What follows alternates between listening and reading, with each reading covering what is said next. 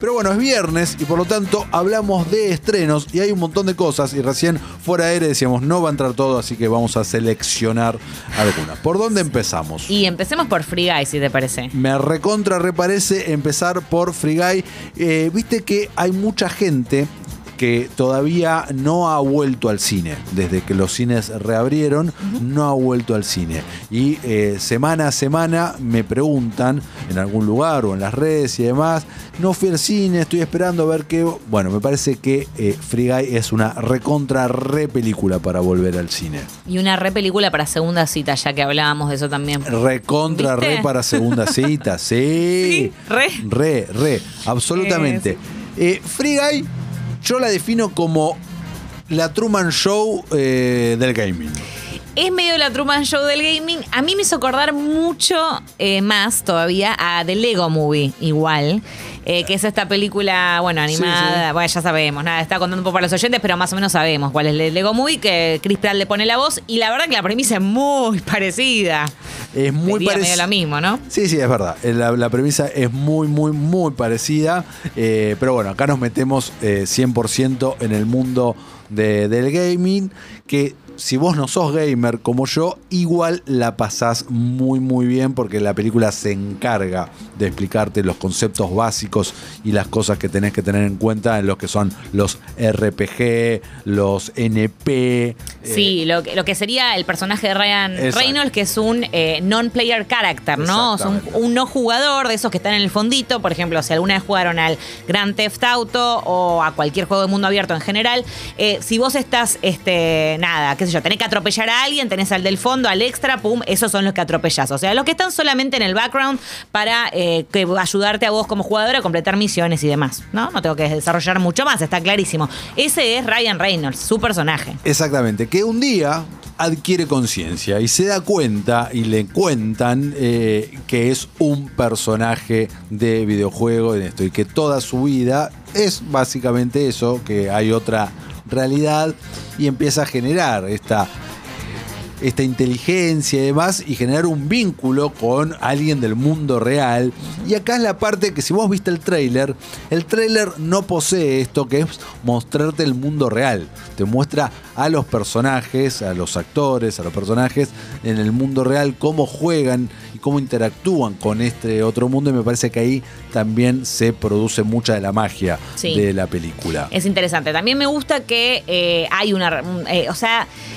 En realidad creo que lo que más me gusta es que sabe lo que es la película Sí. y lo tiene clarísimo y no es enroscada tampoco en el conflicto, en lo que quiere contar y te interesa genuinamente ver qué es lo que va a pasar y a dónde vamos a ir con esta historia. Que a mí me sorprendió, pues yo dije, la verdad que me, Qué loco, ¿no? O sea, no, no- personajes que uno no conocía. Está- uno está tan acostumbrado a ver reboots, secuelas y- mierdas últimamente que eh, decís, qué loco, ¿no? Estoy viendo un personaje nuevo que no conocía antes y me interesa saber cómo va a terminar y a qué le va a pasar, ¿no? 100% aparte con eh, Ryan Carisma Reynolds, que te Sí. rema absolutamente todo, te hace reír muchísimo, muchísimo. Él ya sabe explotar muy bien sus dotes cómicas. Sí, su personaje, vamos a decirle, ¿eh? Porque vamos, yo a mí no me, no me ya cae mal. Bueno, no me No, cae mal, no me cae mal para nada, pero la verdad es que hay que decir que ¿Qué? tanto en Pikachu como en Deadpool, como en cualquier cosa que hace. No, lo- ahí no te lo voy a permitir. Veníamos bien, pero en cualquier cosa no. Porque él está explotando esta faceta desde hace unos años, post Deadpool. Dije los últimos años igual, ¿no? ¿No dije eso? Bueno, No, no agrego, eso. en los últimos años, Bien. ¿no? Desde Deadpool. Hizo Deadpool un par de cositas también en los últimos años que nada que ver con esto. Lo único que se me ocurre es la de The Voices, una que está en Netflix que él es un asesino. No, y- ¿Cuál otra? Y hay otra que no está con Helen Mirren. Eh, Uh, me mataste, no sé. Pero bueno, en general, porque Hitman's Bodyguard y demás también hace un poquito de Ryan Reynolds. Bueno, nos podemos quedar hablando un rato Sí, largo de esto, así que no nos vamos a detener ahí. Igual está muy bien, no, no voy a decir que no, está muy bien, es divertido, es eh, la verdad muy agradable. Jodie Comer, que eh, la conocemos principalmente de Clean Eve, también acompaña, espectacular. Está Taika Wait- Waititi también. Joe Keery, que lo vimos en Stranger Things. El mejor pelo de Hollywood. Steve Tre- sí, la verdad que Steve dice. eh, tiene un cabello. eh, Lo dicen incluso en la película. Sí. Así que bueno, ¿cuánto? No sé si tenés algo para agregar o le ponemos el puntaje. Eh, yo le pongo cuatro agostas. Eh, Yo te, te- duda. te- estoy con vos y le pongo cuatro agostas también. ¿Viste? Coincidimos en agostas Eh, hoy. coincidimos en Eh, aplauso. Sigamos adelante. Quiero que me hables de ¿De? Val, Uf. porque yo no la vi todavía. Bueno, eh, vos, como tenés un corazón hierístico, tal vez no hace falta la- que tengas ahí los pañuelitos cerca. Bueno, no- nunca sabés cómo, cómo puedo reaccionar. Mirá cómo lloré en Miches versus The Machines. Ya lo hablamos esto. Sí, no te hicimos sin entenderlo, pero bueno. Bueno, Bueno, perfecto. nos movilizan cosas diferentes. Totalmente. Bueno, vamos, eh, Val, gran, gran documental, desgarrador, contundente, no así trágico, que se entienda, no así trágico, que pueden ver, perdón, en Amazon Prime Video. Bien. Excelente.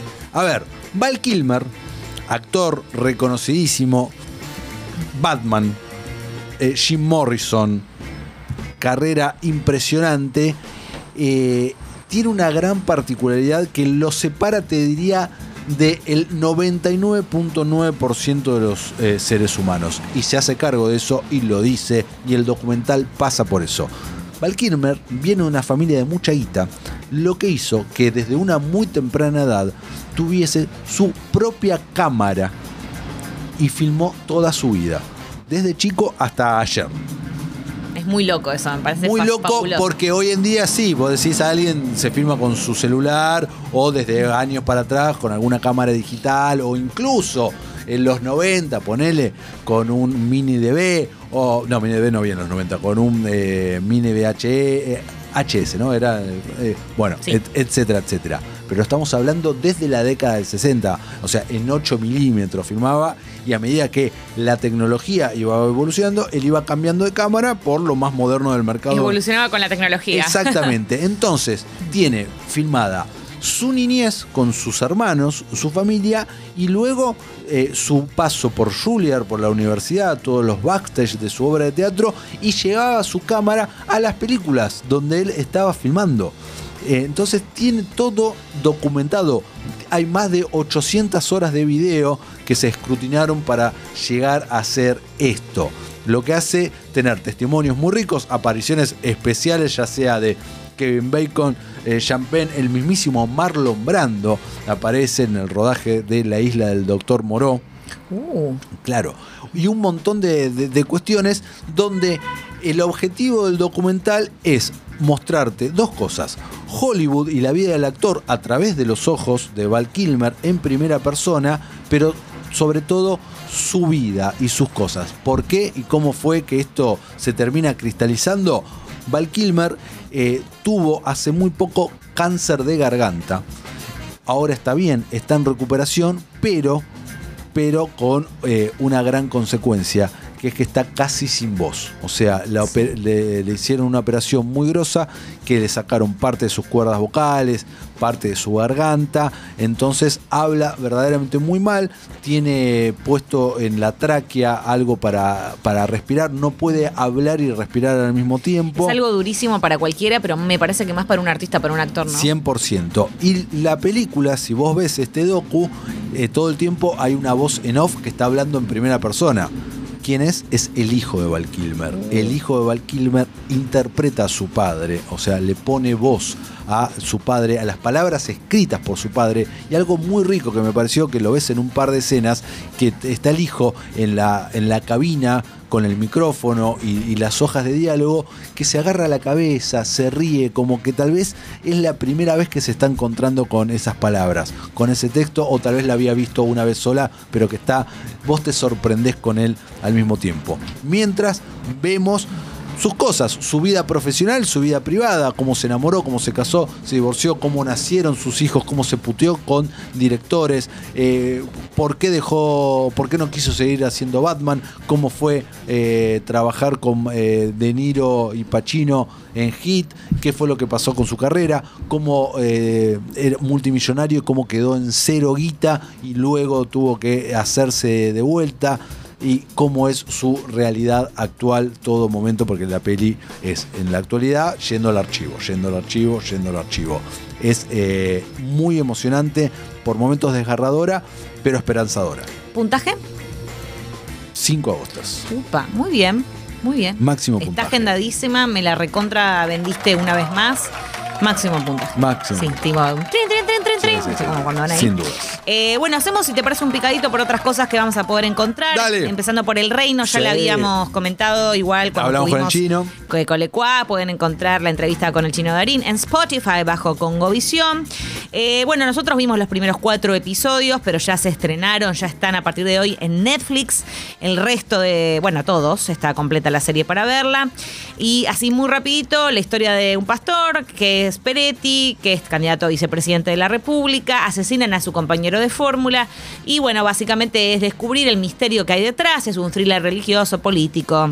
En fin, y tenemos un montón de caras conocidas, entre ellas Joaquín Furriel, el mencionado Peretti, Nancy Dupla, el chino, está Peter Lanzani y bueno, eh, Vera Spinetta, o sea, me estoy, con- me, estoy- me está faltando alguien, hay un montón. Bueno. Hay un montón, pero está son con estos que dijiste estabas muy bien. Y más, y más. Así que a mí me gustó. Quiero saber cómo avanza. Sí, Voy a terminarla. El veredicto quiero largarlo Sí, cuando la termine, sí, ¿no? porque va a depender muchísimo de cómo lo planteado en esta primera mitad que nosotros ya vimos se resuelve o no en la segunda mitad. Totalmente. Todavía se está construyendo algo hasta el Claro. momento en donde vimos nosotros dos. Eh, la otra que viene también, que no pudimos todavía ver la película, es No Respires 2. Sí. Eh, secuela, años posteriores, ocurre años después de la invasión eh, que hubo, de la invasión en, digamos, de la casa eh, de Norman, el per- personaje interpretado por Stephen Lang, eh, por estos tres, eh, por estos tres delincuentes, en donde después, bueno, se convierte, se invierten los roles, ¿no? Sí. O sea, pasa del delincuente se- o la víctima se convierte en victimario. La Sería- primera me había parecido un peliculón. Peliculón. Tengo ganas de ver esta, no sé qué onda. La dirige Fede Álvarez, la primera, esta segunda la escribe. Fede Álvarez también estuvo detrás de Voices, o no, de Call, creo que es la nueva serie de Apple TV que es muy, muy interesante, que la recomendamos acá. Así que también pueden encontrarla en Spotify si tienen ganas de ver algo, algo nuevo. Eh, no sé qué onda esta secuela, me parece que no era muy necesaria, pero tal como decís vos, vamos a verla. Algo más que se estrenó hoy que podamos comentar porque si no, vamos a tener que quedarnos con las ganas. ¿Qué más? Eh, estoy pensando. eh, Y tenemos el, el padre que llegó a los cines el día Oh. de ayer. Pasa que es una película que, bueno, Sí, que a- ya la atravesó las nominaciones a los sí, la Oscars, ya la hemos. en su momento. Anthony Hopkins y demás, y vamos a tener una secuela confirmada de esta película. Eso también lo dijimos Sí, que eh, en este pero bueno. programa. Y sí, digamos, va a ir por otro lado. Sí, no, no va, claramente. va a ser, es como esa secuela no secuela, qué sé yo. Que secuela solo porque quizás garpa un poco decir que Claramente. secuela. Comente- comento brevemente What If, ¿te parece? Bueno, dale. What If eh, lo pueden ver en Disney Plus, es eh, la serie, la primera eh, serie animada de Marvel que, eh, como dice el título, What If es qué tal si o qué hubiese sucedido si, qué pasaría, qué hubiera pasado si, son, es todo condicional porque lo que hace está está narrado por un personaje muy famoso de los cómics que es The Watcher, un observador que te plantea visiones a vos como espectador de realidades alternativas en lo que es el multiverso. Eso se lo copiaron a DC, pero no importa, yo quiero decirlo. y que es algo que ya nos introdujeron en la serie de Loki a través de las variantes y todo esto. Bueno, acá vemos diferentes versiones de personajes que ya vimos en el universo de Marvel, en las películas. El primer capítulo se llama eh, Capitana... Ah, Capitana Carter, ¿no? Si no ah, es por, por Peggy. Claro, exactamente. Porque, porque nos cuentan eh, qué hubiese pasado si el suero del supersoldado, en vez de inyectárselo a Steve Trevor, se lo inyectan a Peggy Carter. Uy, me encanta. Y ella se convierte en la capitana. Ahora ten- hasta ahora tenemos un episodio. Es uno por semana. media hora. En media hora, treinta y pico de minutos. Muy buena animación, muy buena animación.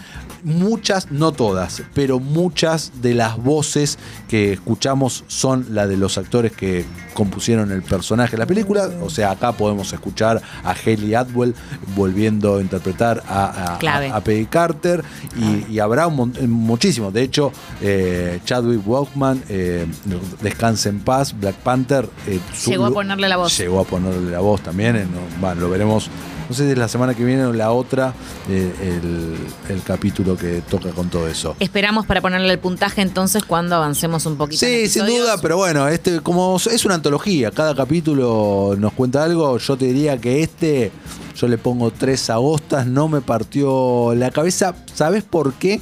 Porque me parece que es preso de su duración. Hay cosas eh, que suceden muy rápido, eh, hay transiciones muy rápidas que vos decís, pero para, ¿cómo es que pasó eso? Si das un segundo atrás lo otro, como que no hay tiempo, porque básicamente el capítulo que, vi- que, que vimos ahora vendría a ser una remake un poco diferente de la primera Capitán América, ¿no? De Capitán América 1, el primer Vengador. Claro, estamos hablando de más de dos horas de película versus media hora.